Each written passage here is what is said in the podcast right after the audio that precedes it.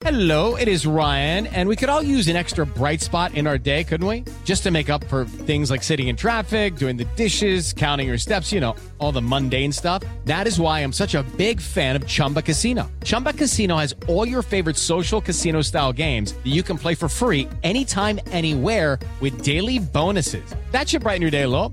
Actually, a lot. So sign up now at chumbacasino.com. That's chumbacasino.com. No purchase necessary. BGW. Void were prohibited by law. See terms and conditions. 18 plus. 7 en punto, panorama informativo 88.9, información que sirve.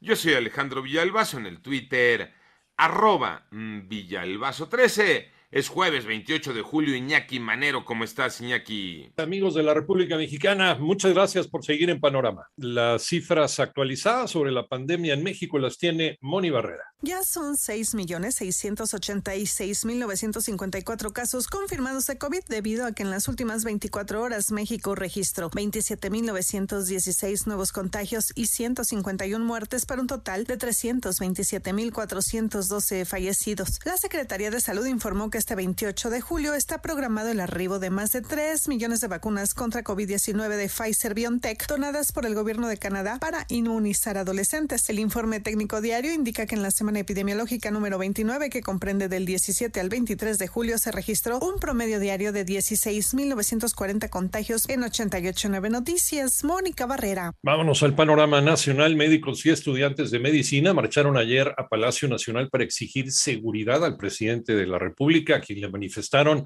que sus familias esperan en casa un egresado, no un cadáver aunque no fueron recibidos por el gobierno. Y por otra parte, quienes sí entraron a Palacio por invitación presidencial fue un grupo de empresarios a quienes se les animó a participar en el sorteo de la Lotería Nacional del 15 de septiembre para obtener fondos que serán destinados a terminar la presa Santa María en Sinaloa. Posteriormente, los invitados negaron que el jefe del Ejecutivo Federal haya realizado un pase de charola. Y la Fiscalía General del Estado de Morelos difundió el rostro sin censura de Primitivo N y emitió una ficha de búsqueda en su contra por su presunta responsabilidad en el delito de feminicidio cometido en contra de Margarita Ceseña en el municipio de Cuautla.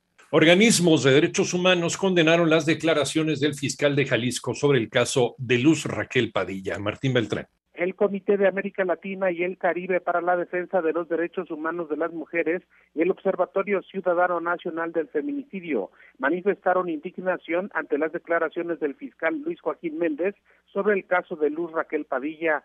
Habla la presidenta del CLADEN Jalisco, Natalia Rojas Ramos. La Fiscalía está enfocada en desacreditar, criminalizar y revictimizar a Luz Raquel Padilla y su familia, al exponer y difundir videos de los que no se tiene conocimiento si puedan ser fidedignos y no alterados, violando así el debido proceso de la víctima. Para Panorama Informativo desde Jalisco, Martín Beltrán. Vamos al panorama internacional. El presidente de los Estados Unidos, Joe Biden, ya dio negativo la prueba de COVID luego de que el pasado 21 de julio fuera diagnosticado con esta enfermedad.